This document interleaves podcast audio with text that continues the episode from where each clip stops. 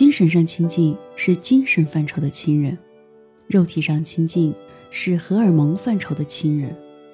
多数时候，这两者不统一，人也会因为这种不统一而感到疲惫。上学的时候，我曾和一个学文科的男生短暂交往，他每天写一段故事，作为前一天故事的延续。他以为这是情书的一种形式，但可惜他写的不尽如人意。我每天读一小段，每天的感觉就少一点。读到第十天，什么感觉都没了。这种时候，我觉得沉默比说话要好。对于频率不同的两个人，沉默是一种延缓，延缓情绪的扩张。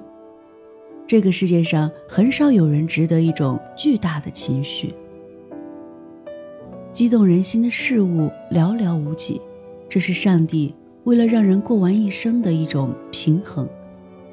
好的关系是两个人在一起的状态，给生命赋予一种原本不可见的形式。多数社交都是值得去避免的，我们并没有那么幸运。一直遇到可说话的人，平庸的交流尽管没有恶意，但实质上是负面的。人不需要过多的新朋友，我们务必要守住那些不必交谈的时刻。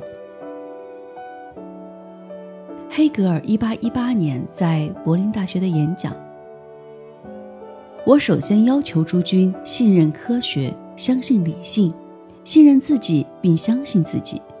追求真理的勇气，相信精神的力量，乃是哲学研究的第一条件。人应尊敬他自己，并应自视能配得上最高尚的东西。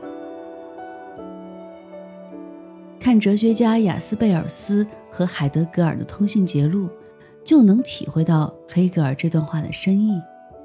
两人的书信中充满了学者的冷静与真诚。人应该保有这样的交流，使得你们成为这个世界上少有的能互相理解并能尊为对手的人。其他的事情不必在意。